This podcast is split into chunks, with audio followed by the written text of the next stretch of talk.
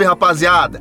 Começando aqui mais um podcast Dois Toques. Aqui você sabe que é mais um filho do projeto Amplitude FC, cara. Então, antes de mais nada, eu já te convido a seguir a gente lá nas nossas redes sociais, no Amplitude em todas elas: Twitter, Facebook, YouTube, Medium e o nosso novo Instagram. E a gente tá colocando todas as nossas informações lá também, certo?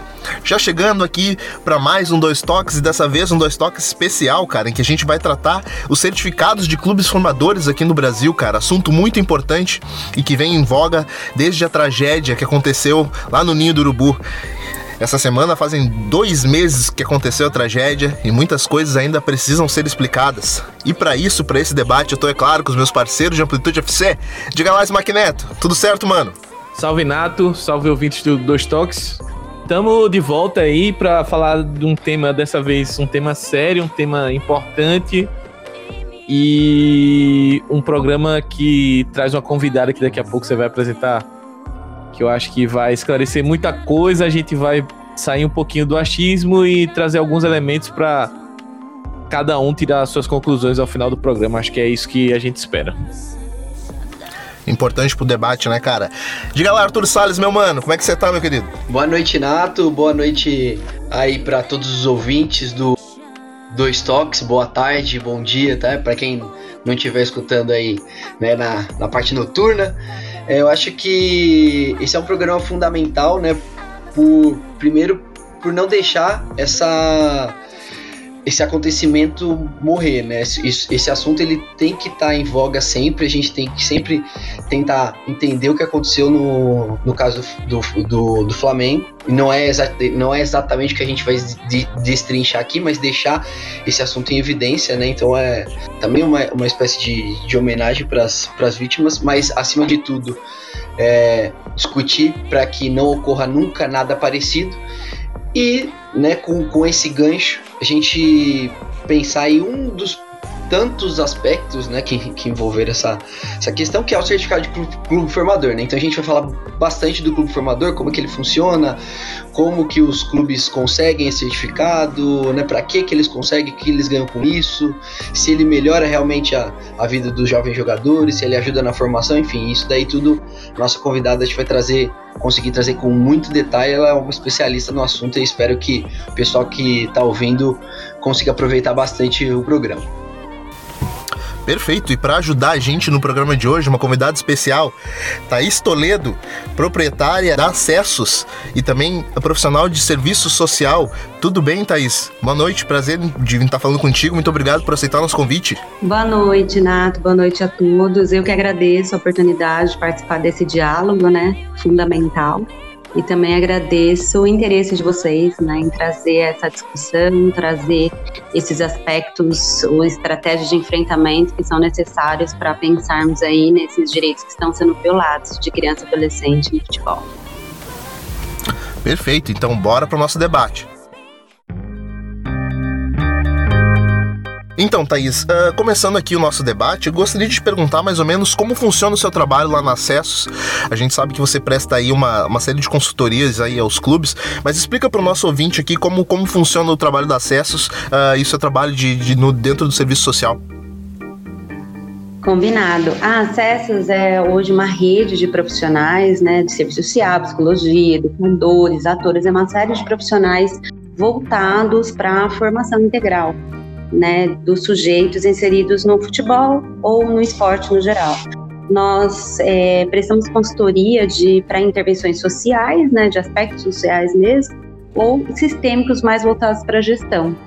E nós vamos até o clube, fazemos um diagnóstico, seja ele social ou institucional, para entender um pouco da demanda do cliente, e a gente cria um plano de ação né, com a demanda do cliente nos aspectos de identidade, relações, processos e recursos, buscando resultados né, pautados nos direitos e autonomia.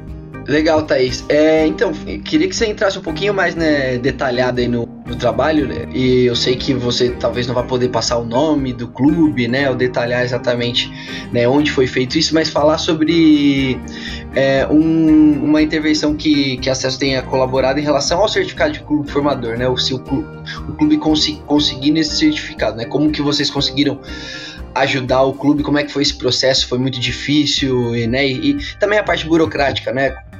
Qual que é a documentação? O que, que o clube precisou é, trazer para os avaliadores, né, para a federação, enfim, como é que funciona isso para o público entender na prática e como é que funciona esse processo de certificação e com um caso real aí que você tenha ajudado a, a executar.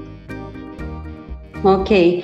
É, nós atendemos clubes é, grandes, médios, pequenos, é, então é relativa, a, a demanda é bem relativa. Mas o que eu posso te dizer é assim, a gente trabalha em três eixos. O primeiro é diagnóstico, o segundo são processos e o terceiro documentação. E o certificado, né, não os pré-requisitos, ele fala muito sobre a documentação. Como que você vai né, provar para as federações estaduais, que é o órgão que hoje está incumbido né, de fazer essa é, checagens de documentos, né, e ver se o clube está em, em ordem ou não para que receba a certificação. Então, as documentações, elas estão descritas né, desse documento, então é a parte mais fácil do processo. A mais difícil ou mais demorada, dependendo de como o clube se encontra no momento, é a parte de processos mesmo, né? Então, vamos dar um exemplo. É, como que hoje está organizado, estruturado o alojamento de atletas. Será que esse alojamento está atendendo as normas regulamentadoras? Será que ele está atendendo aspectos de higiene, de salubridade, é, número de atletas por quarto, é, banheiros de acordo para atender a, a quantidade de atletas que tem naquele espaço? Então são detalhes que você tem que organizar no dia a dia, né? Não é só ir lá, né, tirar foto e documentar, mas sim é, organizar junto com a instituição, capacitar pessoas para trabalhar de uma diferente maneira a partir daquele momento, para que lá no futuro, seja daqui dois meses, três meses, seis meses, depende muito de cada caso, a gente consiga documentar e esse documento esteja de acordo com as diretrizes. As diretrizes, elas são pautadas na Lei Pelé. Então, resumidamente, são direitos que estão previstos, né, na Constituição, no ECA e depois na Lei Pelé, e que os clubes precisam assegurar nessa formação. Aspectos de saúde, de educação, de moradia, de segurança. Então é isso, a gente ajuda o clube a entender onde ele está, né, e o que, que ele precisa ajustar no dia a dia dele, na rotina, com relação a essa proteção, né, para que depois a gente consiga documentar isso e enviar para a federação, em busca da certificação, no caso. Então, Thaís, é, você falou um pouquinho sobre é, co como você encontra um clube e tenta adequar aquela realidade do clube, fazer uma análise, fazer é, uma espécie de relatório do, das necessidades e a partir daí o clube é, se adequar aos, às determinações para conseguir o certificado. Mas eu queria que você falasse um pouquinho, é, claro que do seu prisma, né, de, de quem tenta cuidar para que as coisas é, estejam devidamente ordenadas, é, como é que funciona, qual a tua experiência na, no quesito fiscalização? Porque, principalmente depois do que aconteceu no, no Ninho do Urubu, é, e após a, a, tragédia lá com os meninos, é, a gente viu vários outros casos sendo denunciados de circunstâncias de, de alojamentos, de alimentação, de viagens, etc. É, como é que existe essa fiscalização, primeiro na teoria, como deveria ser, e como ela é feita na prática. Se isso é uma coisa da CBF, das federações, é, se tem um tempo para você renovar esse certificado, ou se você tira uma vez, ele é vitalício, enfim. Queria que você esclarecesse um pouquinho para a gente aqui, para os ouvintes, obviamente, é, como é que funciona essa fiscalização e se possível, eu sei que talvez seja conflitante um pouquinho, mas como é que você enxerga essa fiscalização? Se ela é eficiente, se ela não é? No, talvez alguma medida que pudesse melhorar essa fiscalização, caso ela não seja tão boa, enfim. Ok, vamos lá. Então, com relação à certificação, né, acho que o primeiro é, aspecto, vamos dizer que negativo, é que ela não foi construída né, contemplando a, a proteção integral. Então, ela tem falhas, né, tem brechas aí, né, na, na, nas solicitações. Então, ela não é completa, né? Mas, independente disso, voltando que, é, independente da certificação, os clubes todos deveriam cumprir tudo isso, independente de ter esse certificado. Mas o certificado tem um aspecto positivo porque ele é, incentiva, né? Os clubes passam a ter interesse em ter o certificado, porque eles têm as contrapartidas na formação do atleta, enfim. E, e aí ele acaba atendendo essas exigências, né? Começam a, a prestar mais atenção em detalhes que já deveriam acontecer, mas não acontece.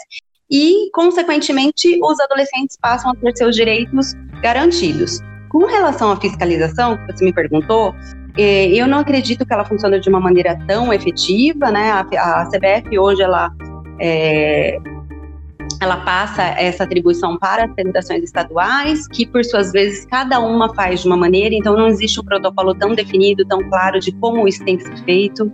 Né? Então as próprias pessoas que fiscalizam, elas também não têm claro né, como que deve ser feito é, ou como aquele item tem que ser atendido no dia a dia.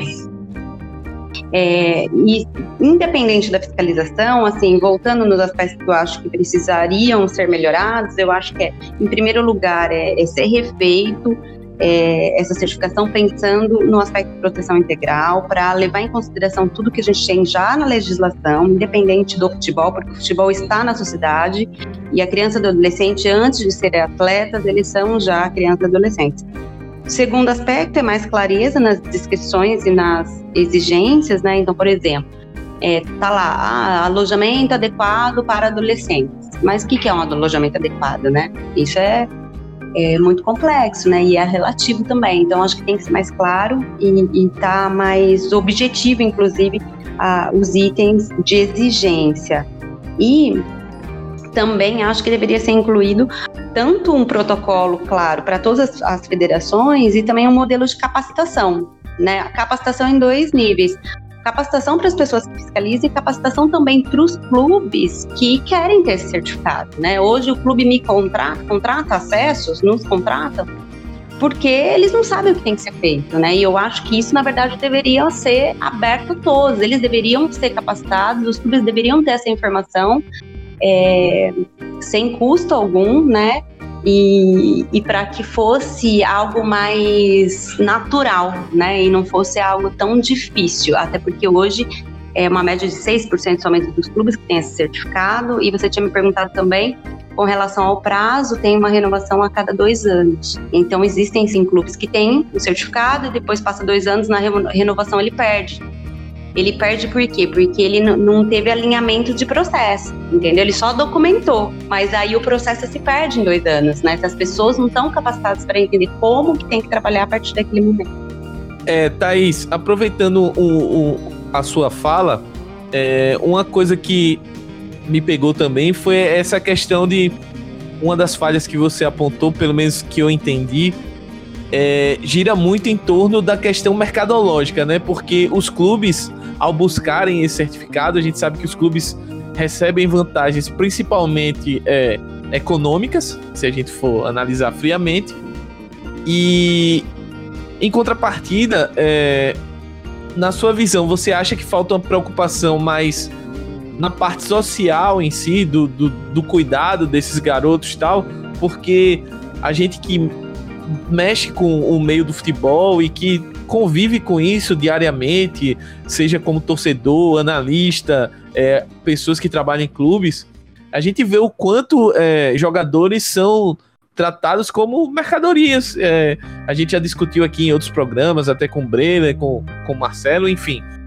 É, você acredita que muito desse, desse pecado dos clubes, ao, ao buscar e tentar manter esses parâmetros aí que para além do certificado, é, já seriam obrigatórios por conta do ECA, por conta da Constituição, etc.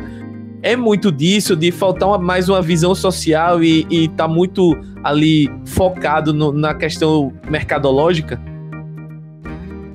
Sem dúvida, é exatamente isso. Está assim focado na, na questão mercadológica, econômica, né? Então ele é visto como um objeto e não como um sujeito de direitos né? E como está na Constituição, é prioridade, né? E, no futebol a gente não, não sente isso acontecer, né? Como se no, no fundo ele é só mais objeto, se ele serve, serve, se não serve, tchau e pronto.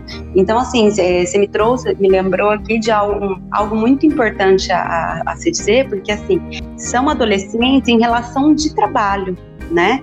Porque ele tem é, horários para cumprir, ele tem que é, mostrar é, dedicação, ele tem que ter resultado no trabalho para permanecer naquele espaço e naquele ritmo de, entre aspas, trabalho, né?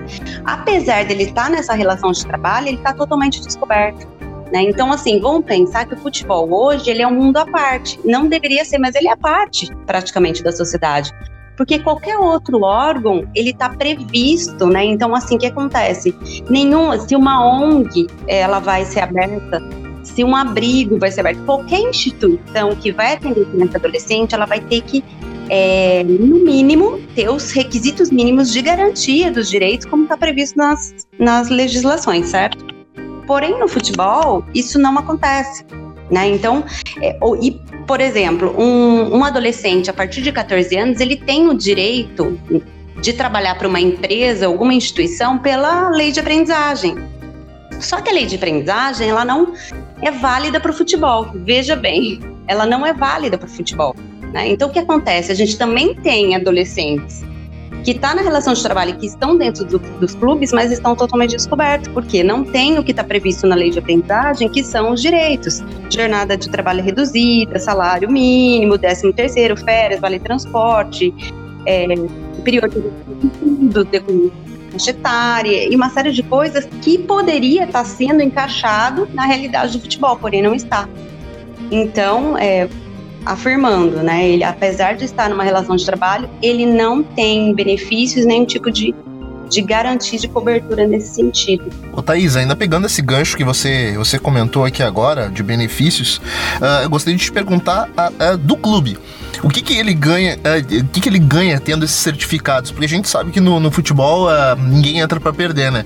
Mas uh, o, o, o que, que, que, tipo de que tipo de benefícios que esses que os, os clubes formadores ganham por, por, por ter obter esses certificados de estabelecer contrato com esses jogadores tão jovens assim? Que tipo de benefícios futuros esses clubes têm com esses certificados, ô, ô Thaís? É, na verdade, resumidamente, ele tem garantia na formação. Ele tem um valor econômico garantido, uma porcentagem na formação do atleta. Então, vamos supor, se esse atleta passou, ele assinou um contrato de formação, ele tem hoje 14 anos, ele ficou no clube dois anos, aí ele foi para um outro clube ou para um outro clube e foi para a Europa, enfim, foi vendido. Aquele primeiro clube, se ele tem esse contrato assinado, ele vai ter porcentagem em cima dessa venda, em cima desse jogador.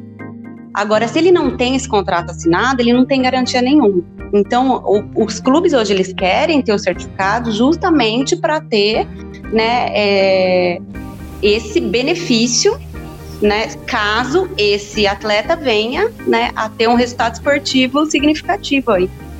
Ou seja, um jogador que estourar, um jogador que estourar na Europa, por exemplo, uh, por ter esse, o clube formador ter esse certificado, então o clube acaba recebendo esse tipo de benefício futuro, hein? Por um, por um bom, longo tempo.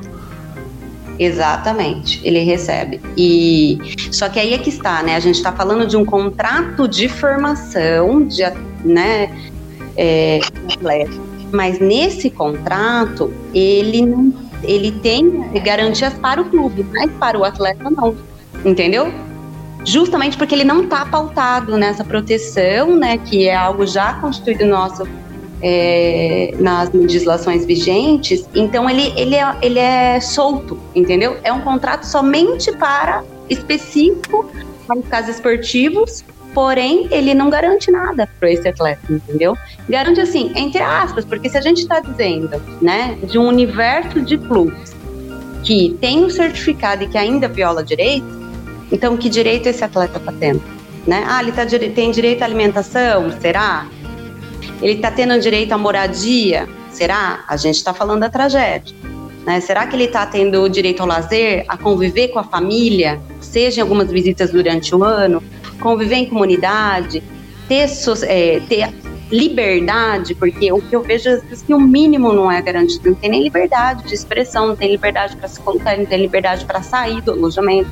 Quer dizer, ele passa a ser um sujeito completamente né, isolado né, da sociedade. É, legal, Thaís. É, o que você falou, acho que entrou no, assim, no centro da discussão né, que a gente queria levantar, que é justamente isso, né? Se, né e né, para quem tá ouvindo, né, entender que a gente não tá falando de Flamengo, de Vasco, de qualquer clube ou do que aconteceu tentando achar um culpado para a tragédia, a gente tá pegando a tragédia como pano de fundo para discutir é, e aí essa colocação e né, a reflexão que eu vou trazer para você complementar é justamente essa, né? E o que você acabou de falar, se, no, se num clube né, tão grande, com tanta estrutura e com o certificado que teoricamente garante algumas coisas, em teoria mesmo, né? Reforçando isso é, para os garotos, aconteceu o que aconteceu, né? Não, a gente não teve, não viu garantido nem a, a segurança, né? Que é o, que é, assim, o direito fundamental do fundamental do fundamental né, que é o direito à, vida no final das contas, né, o que que o que que o certificado tem garantido pros pros, pros jovens jogadores. Mais para frente também eu, né, acho que é legal a gente discutir as melhoras que trouxe para esse ambiente, mas assim, né, o, o que no, no, fim das contas o certificado tem conseguido garantir, se não, nesse caso específico acabou não conseguindo garantir nem, nem o direito à vida. É, na verdade, o que o, o, certificado ele acaba contemplando os clubes de grande expressão, né? Como você mesmo disse. E, e é bom a gente pensar, né? Quando a gente fala futebol, que universo é esse, né? Que a gente está falando. A gente está falando dos clubes grandes, médios, pequenos, de grande expressão, pequenos. E ainda é, me atento a, a, lembrar que existem as escolinhas, os projetos sociais, entre aspas, que chamam de projetos sociais, e que são espaços que colocam também crianças e que muito ainda é pior do que o que a gente vê nos clubes, né? Então, quando a gente fala futebol, é um universo gigantesco. E, e quando a gente fala de certificação, a gente ainda está falando de um universo bem pequeno, né? Desse todo. Então, volto a dizer que pensando como estratégia para solucionar isso, porque de fato todo mundo hoje, por conta da tragédia, está levantando uma série de, de, de, problemas e de questões de violações, de negligência que acontece no dia a dia, mas acho que a gente tem que pensar nas estratégias, né? Porque se, afinal de contas está tudo errado, está tudo desorganizado, todo mundo sabe. Mas o que, que a gente pode fazer? E eu acho que a gente tem que se organizar como sociedade civil. Eu não acho que a culpa é só da CBF, das federações, dos clubes. Eu acho que é culpa de nós todos, né? Porque nós também somos responsáveis por eles. Então, em estratégia, nós deveríamos pensar em como se organizar, entendeu? Ministério Público, clube, CBF, é, comunidade, é, vara da infância, conselho tutelar, todo mundo se organizar e pensar como que nós podemos vincular o clube de futebol ao sistema, ao sistema de garantia de direitos né, para que ele faça parte do poder público e do Estado, para que o Estado também se responsabilize por tudo isso, né? Seja para dar um tipo de registro, eu acho que o certificado de formador está lá na frente. Eu acho que a gente tem que pensar até num registro para o clube funcionar, entendeu? Uma instituição, uma pessoa quer abrir uma instituição o clube quer iniciar suas práticas esportivas, ela tem que ter o que para começar? se ela vai formar criança e adolescente, ela tem que, dentro do sistema de garantia de direitos, é, dar lá os seus benefícios, né, para que ele possa, né, é, desenvolver de uma maneira responsável esses jovens. É, você já trouxe uma proposta, né, Thaís? Eu sei que você tem, tem muita experiência no assunto, então né, eu acredito que você já, já consiga vislumbrar o que, que precisa ser feito para melhorar nesse aspecto. Mas é, no cenário atual, né, assim, o que daria para fazer agora, né? E eu acho que essa questão de dessa de uma licença para o clube funcionar é uma coisa que a gente tem que lutar, né? Não é algo que a gente conseguiria fazer para agora, mas então assim, de imediato, o que o que você acha que seria possível fazer ou com o próprio clube formador é de, nos restringindo nesse universo do futebol, né, das, das entidades ligadas ao futebol, federações, clubes, etc. é, o que, que, seria possível fazer para aperfeiçoar o certificado de clube formador ou um outro mecanismo para ajudar a promover a garantia desse direito? Capacitar os clubes e os profissionais que trabalham com esses jovens e, e potencializar a fiscalização, né, que ela funcione de uma maneira efetiva. Mas aí eu acho que tem que ser uma fiscalização para todos, né, não só para a certificação. Acho que esse, os clubes têm que receber essa, essa fiscalização, inclusive do Ministério Público. Hoje, por conta da tragédia, o Ministério Público estão, está né, fazendo as fiscalizações em alguns clubes. Mas o que, que eu percebo? Quem está recebendo a fiscalização hoje é o, é o Vasco, é o Botafogo, Flamengo, é o Palmeiras, Corinthians, Santos, entendeu? São os clubes que todo mundo está vendo. Só que ninguém foi nos clubes pequenos, que é onde o negócio está pegando fogo, entendeu? E que ninguém conseguiu ajustar as coisas do dia para a noite. Porque o clube que tem recurso, hoje ele está se movimentando, eu estou sentindo isso, inclusive com os clientes que a gente atende coisas que a gente até levantou, isso precisa ser resolvido, mas o cliente fala: ah, não, vamos esperar um pouco, não tem recurso, ah, não vou mexer nisso agora. Depois do que aconteceu, com, de acordo com as fiscalizações do Ministério Público, esses clubes que são grandes, todo mundo está se movimentando. Mas porque tem recurso, tem processo alinhado, ele faz, ó, do dia para noite resolve. Ah, não, aquilo lá que precisava ser feito, ah, tem que mudar de alojamento, a gente muda. A gente faz tudo. Agora, me com, agora eu me pergunto, o que estão fazendo com relação aos clubes menores? Porque os clubes menores não têm recurso, entendeu? Então, mesmo que ele saiba que ele vai ter fiscalização, ele mal consegue mudar aquela realidade, entendeu? E os meninos continuam lá, em situação de risco. Thaís, é, você tocou num ponto muito interessante agora, que era justamente mais ou menos isso que eu queria tratar com você nessa pergunta. É, a gente, de acordo com o levantamento, pesquisa que a gente fez antes da gravação, é, atualmente são 39 clubes que possuem o certificado, né? E, assim, pensando no universo é, de futebol nacional, 39 clubes não são nem a Série A e Série B completas. É, uhum. Ou seja, é Exato. é muito pouco, né? E a partir daí, eu queria que você falasse um pouco justamente dessa realidade. Eu não sei se é, você já teve algum tipo de contato, até porque é, pelo seu trabalho você atua muito mais quando você é demandada do que propriamente você é, buscar clientes, etc. Eu acho que é, eu não sei como é que funciona a sua captação de clientes exatamente, mas eu imagino que você muito mais recebe a demanda do que propriamente busca ela em si. Principalmente se tratando de clubes pequenos. Que é esse o, o, o ponto-chave da minha pergunta agora.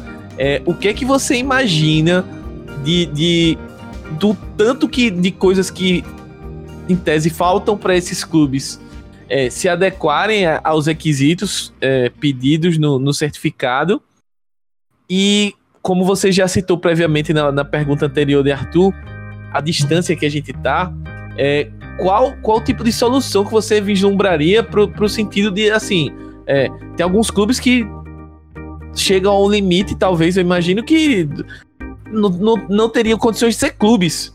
Mas e aí, como é que vai fazer? É, é, tem muita questão política por trás, é, é, talvez seria o caso até de suspender esses clubes de competições, etc. É, o que é que você imagina que, que seria necessário para uma melhor organização disso?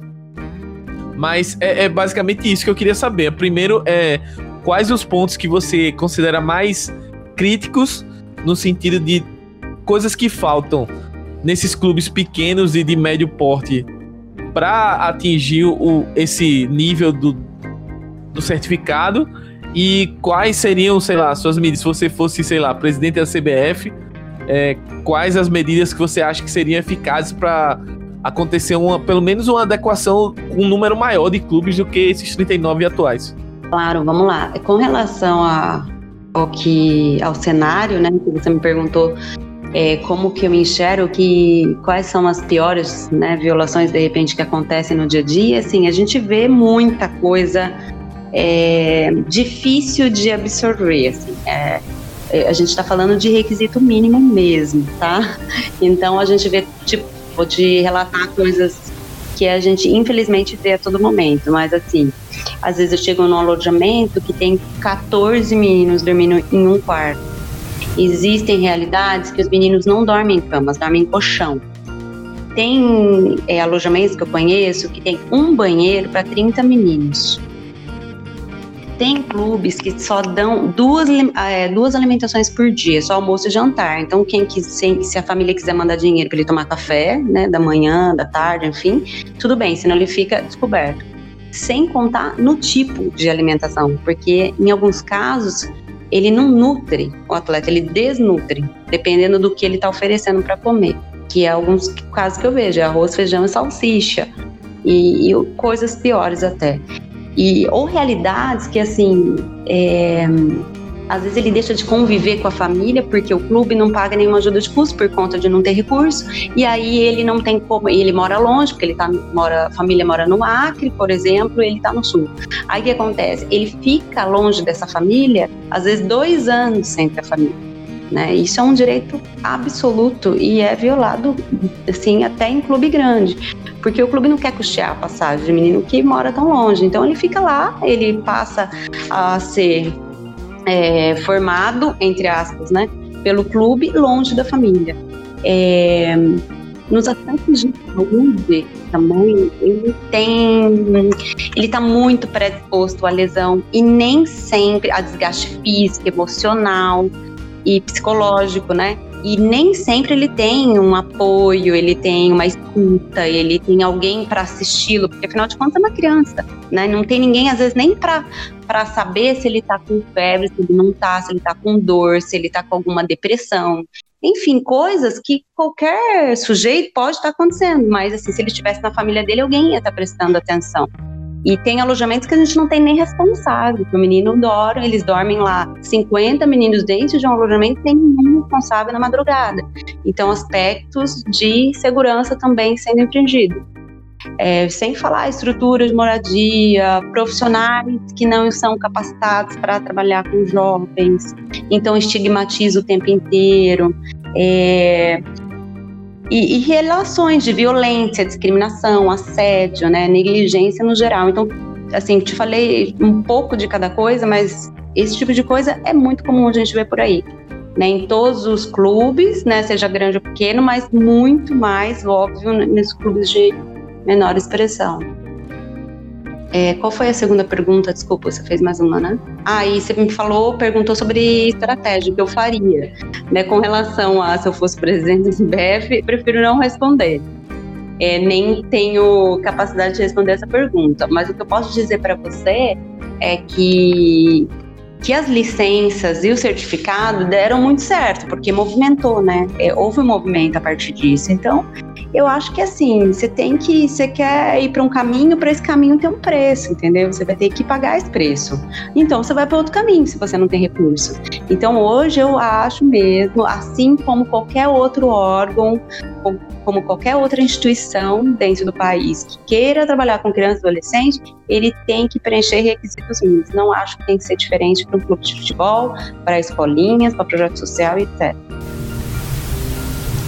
Ô Thaís, dentro do seu trabalho de assistência social, uh, gostaria de saber mais de ti a respeito do teu sentimento mesmo com relação a coisas que acontecem que tu vê a todo tempo, como, como tu mesmo tu relataste, a, a base às vezes comendo, uh, comendo massa com salsicha, assim, clubes de série A também uh, desse nível com relação a isso.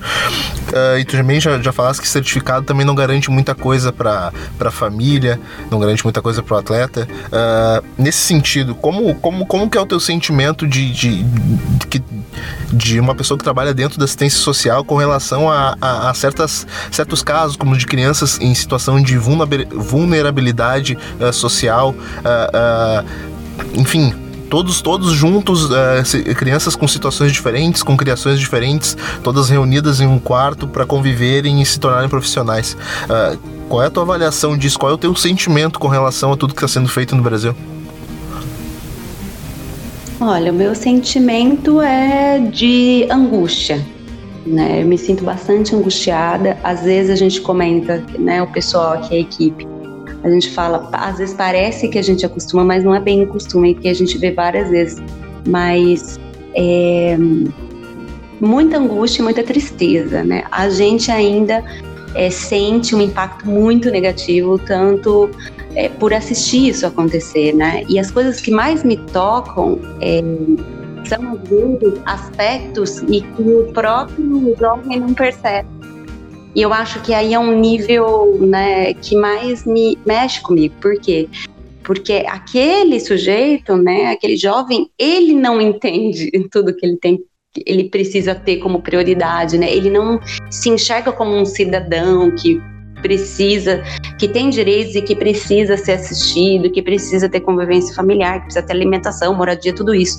Ele é, enxerga no futebol como se fosse um, um benefício extraordinário, porque ele está vendo uma oportunidade de realizar o sonho dele, de realizar o sonho da família, de proporcionar uma vida melhor para a família. E na verdade isso é uma ilusão.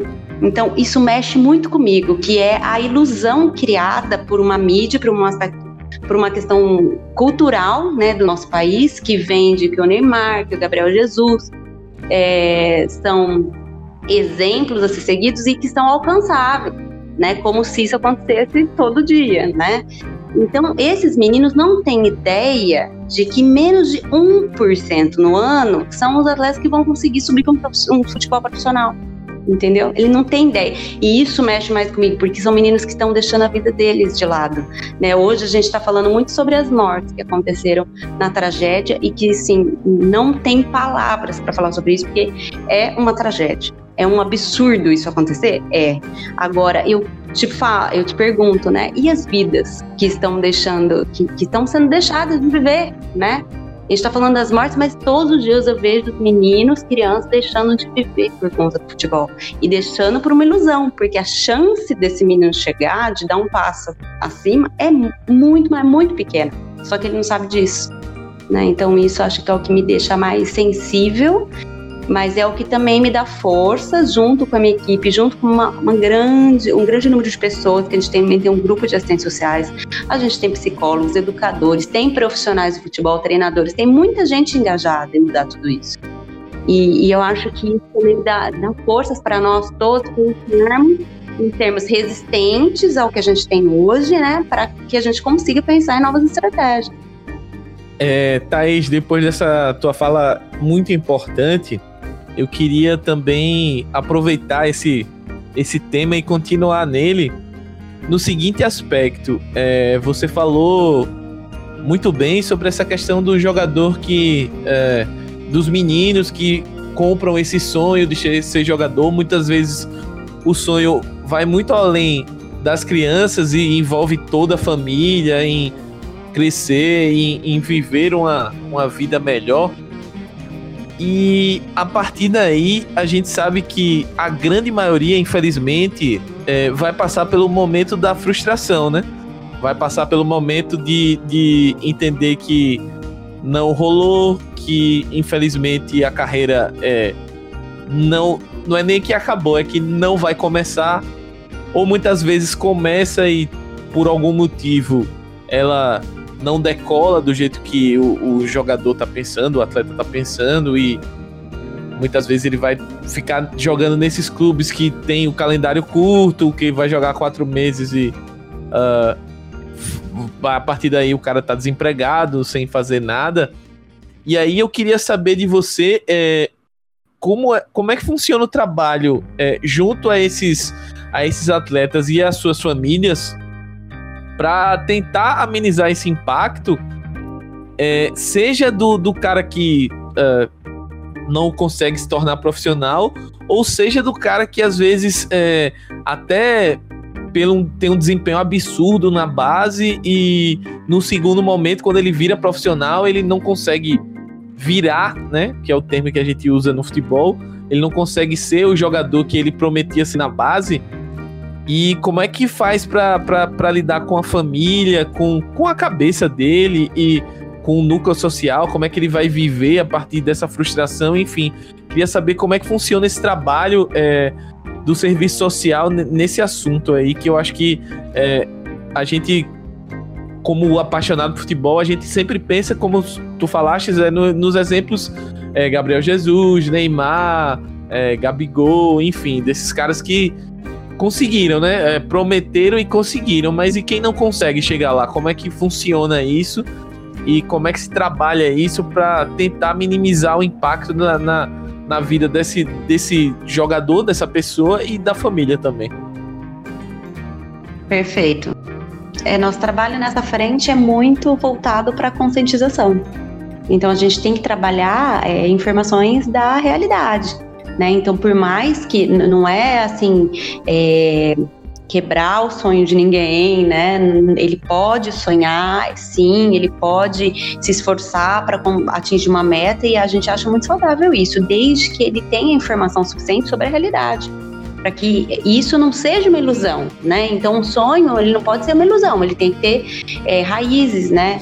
E, por exemplo, um daqui, a gente tem um quadro, né, de uma pesquisa inclusive feita pela CBF em 2016 que fala sobre os salários dos jogadores.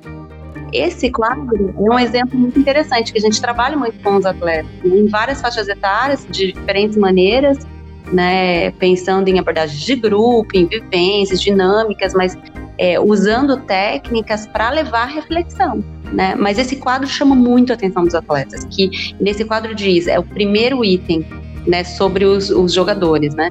E fala, é, até que 82, se não me engano, é, 82% dos jogadores no Brasil ganham até mil reais. Né? Olha que dado é, alarmante. E, e, quando a gente faz uma atividade, faz, por exemplo, uma pergunta para eles, né? Quanto vocês acham que ganha, em média, um jogador no Brasil? Um jogador no Brasil, a gente está falando de todos os atletas, né? Que é uma média aí de 25 mil, 30 mil jogadores inscritos no Brasil.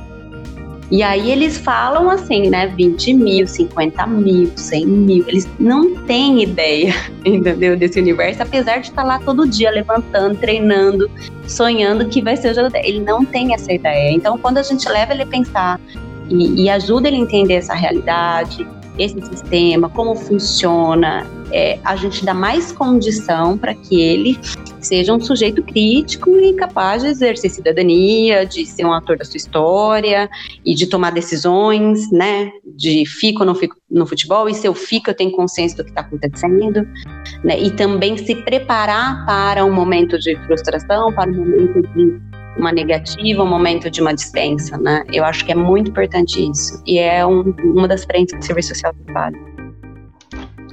Legal, Thaís. É, vou fechar aqui, voltando um pouquinho certificado de clube formador. E para falar que a gente não é só ranzinza, né? Critica, não ficar só falando da parte ruim, parte ruim, eu queria que você falasse um pouco né, dos, dos, impactos positivos que você viu. Você já falou, já citou aí que tanto o certificado quanto essas últimas licenças elas fazem os clubes se mexer, que não seja por amor, não seja na dor, né? Mas que os, que os clubes acabam se mexendo. Mas além disso, né, né eu sei, a gente conheço há algum tempo, sei que você tem, tem uma experiência direta, né, com o trabalho pré certificado né, no, na base do Palmeiras, né, também, e aí depois com, com acesso, então você tem essa experiência, e eu também já, já ouvi de um pesquisador aí que trabalhou com o certificado que ele, que ele pôde ver o, a transformação do antes e depois do certificado, os meninos aí tendo acesso a diversos profissionais né, de, de, de várias áreas, que isso teve um impacto, inclusive, dentro de campo, né? Eu queria saber se você, é, como você vê, se, se divide desse, desse entendimento dele também, que você descrevesse de maneira geral é, o que você viu de, de aspecto positivo desde a, de que o certificado aí tá, tá valendo. Ótimo. Não, os aspectos positivos também são, são fortes, porque ele provocou movimento, né? Então, os os clubes que têm o certificado estão hoje em melhores condições e os que não têm, muitos já estão em movimento para buscar isso. Né? Então, isso significa que é, muita coisa já está sendo mudada, né? Então, é, é positivo isso. E para mim é uma satisfação, sinceramente, é um dos serviços que eu mais gosto de prestar e estar tá junto com o clube é nesse momento de reformulação, de transformação, é quando a gente pega aquele alojamento, a gente né, consegue, junto com aquela equipe, pensar em, em como né, assistir esses meninos, como formar de uma maneira integral, né, em todas as dimensões, né? Seja emocional, social, cultural, educacional. Então pensar nele como um ser, né, realmente em equilíbrio. E aí, consequentemente, falo também de um outro aspecto positivo, que é o resultado em campo porque o indivíduo melhor formado, né, melhor equilibrado, todos nós, né, precisamos disso, ele vai render melhor em todas as áreas da vida dele, né, né seja na área pessoal e profissional. E é claro que as chances dele conseguir o resultado em campo e de conseguir um contrato profissional, de conseguir ser vendido, etc., são muito maiores. E eu tenho visto isso acontecer sim. Né? Claro que ainda não no ritmo que nós desejamos, né? Mas eu sim vejo isso acontecer e estou bastante satisfeita de sentir esse movimento. Thaís Toledo, fundadora da Acessos, especialista em gestão social.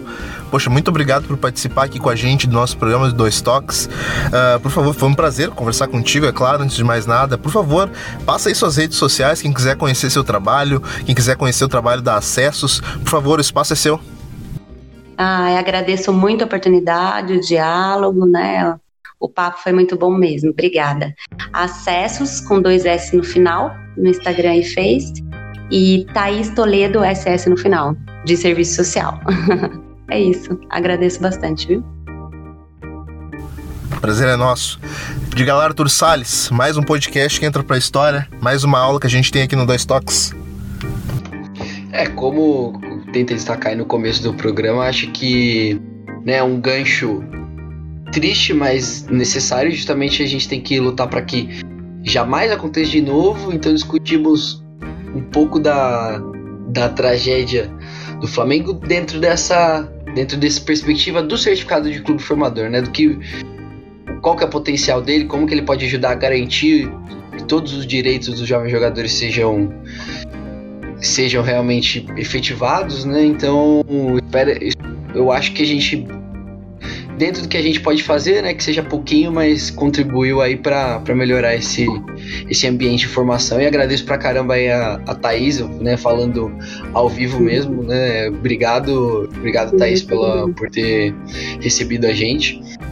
É, e aproveitar também para deixar uma, quem, quem se interessar um pouco mais pelo certificado de clube formador em si, já que você sempre fala, né, Nato, vende seu peixe aí, eu vou, vou passar um, uma, uma entrevista que eu fiz com, com um pesquisador que, que eu acabei citando, né, atrás aí, com um pesquisador do, é, que, que fez o seu estudo de mestrado exatamente em relação ao certificado de clube formador, né? Como que o clube consegue, né? Essa questão das federações tudo mais, se tem fiscalização ou não. É uma entrevista bem aprofundada, né? Segundo o Medium aqui, 12 minutos de leitura. Quem quiser procurar, vai no industriasdebase.com e o título é Clubes sem recursos e passividade das federações fazem certificado de clube formador estagnar. Que é, né, a gente falando justamente desse, desse número aí de, de certificados que. De, de clubes certificados que acaba não evoluindo do jeito que a gente gostaria, né? E por quê, né? Quais são as razões e tal, e algumas, algumas partes positivas do certificado também, como, como eu pude falar. Então, assim, obrigado novamente pela, pra Thaís e para quem escutou aí até o final, tá aí com a gente. Um abração. Valeu, Smack, valeu, Nato. Valeu, Arthur. Valeu, Diga lá, Smack. Diga lá, Smack, meu parceiro. Mais uma aula que a gente tem aqui no nosso programa, né, cara? Como é bom aprender com esses profissionais, né, cara? Ah, Nato, com certeza. É, esse, esses programas, assim, a, a gente costuma é, brincar que são os programas que a gente mais curte fazer porque a gente aprende muito, assim, a gente escuta os convidados, a gente conversa, a gente é, descobre situações que a gente não conhecia e, acima de tudo, a gente discute temas muito importantes, muito significativos e que estão na margem do futebol e que muitas vezes a gente não observa tão atentamente. E como o Arthur falou, infelizmente a gente só coloca uma luz ali, coloca um foco quando acontecem coisas desagradáveis como aconteceram no, no centro de treinamentos do Flamengo, né? É, queria agradecer, assim como o Arthur, queria agradecer demais a participação da Thaís, acho que foi fundamental aqui para o nosso debate. É, trouxe informações muito legais e interessantes para a gente e para no, os nossos ouvintes, que é a razão de ser do podcast. No mais, é, queria agradecer. Quem quiser conversar comigo, tô no Twitter, arroba Ismaquineto. é, Instagram também, uh, no Face. E é isso, acho que e, e só como dica eu queria deixar aí, aproveitar e deixar os podcasts da casa. É, o Banho de Cuia aí, que é o podcast futebol nordestino, a gente fez um balanço é, bem legal sobre a Copa do Nordeste, a gente está produzindo materiais também sobre isso, então estamos acompanhando de perto, tem, tem a finais, finais estaduais, também chegando o, o, Campeonato Nacional, Séries A, B e C, que a gente vai acompanhar aí mais de perto. E além disso tudo, também chamar para todo o material que Arthur vem produzindo aí uh, eh, para Amplitude, tanto texto sobre a questão do, do do Flamengo, do, do ocorrido, né? Uns dois, meses, dois meses após, o que é que aconteceu, o que é que a gente pode ver, tá lá no mídia do Amplitude.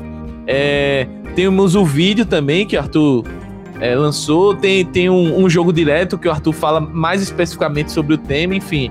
É, e esse podcast meio que é um, um, um encerramento do, de um, uma espécie de. Eu considero um especial sobre o tema, é, pensando para além do que aconteceu, mas é, como a gente tentou abordar aqui no podcast, é, o que é que a gente pode fazer a partir de agora, né? Porque infelizmente é, as vidas dos meninos elas não vão voltar mais, mas a gente pode utilizar essa, esse fato ruim para aprender com ele e melhorar. Eu acho que o debate de hoje também contribui para isso. Espero que todo mundo tenha escutado e gostado. Valeu demais, Smack. É claro que tragédias assim acabam acabam nos levando a outras reflexões, mas acima de tudo se deve salientar que essa tragédia, uh, além de tudo que aconteceu, ela é moral. Ela reflete muito o momento que atravessa o nosso país. Já chamando você para seguir a gente lá nas nossas redes sociais, como de praxe e como o pessoal já aqui falou, segue a gente lá no AmplitudeFC em todas as nossas redes sociais, no Twitter, onde a gente está sempre ativo, Facebook também, YouTube, onde essa semana está saindo o vídeo do Arthur sobre a tragédia do Flamengo e certificados também, e também o nosso Medium, onde também tem texto novinho do Arthur saindo a respeito também da tragédia do Flamengo. Também te convido a seguir a gente lá no nosso Instagram, onde a gente também está colocando todas as nossas informações, atualizando o pessoal, que tá bem bacana, certo? Quem quiser me seguir no Twitter é só chegar lá no arroba Nato Natoso, que a gente está por lá falando algumas besteiras sobre futebol. No mais é isso, e a gente se vê no próximo Dois Toques. Um abração, tchau, tchau!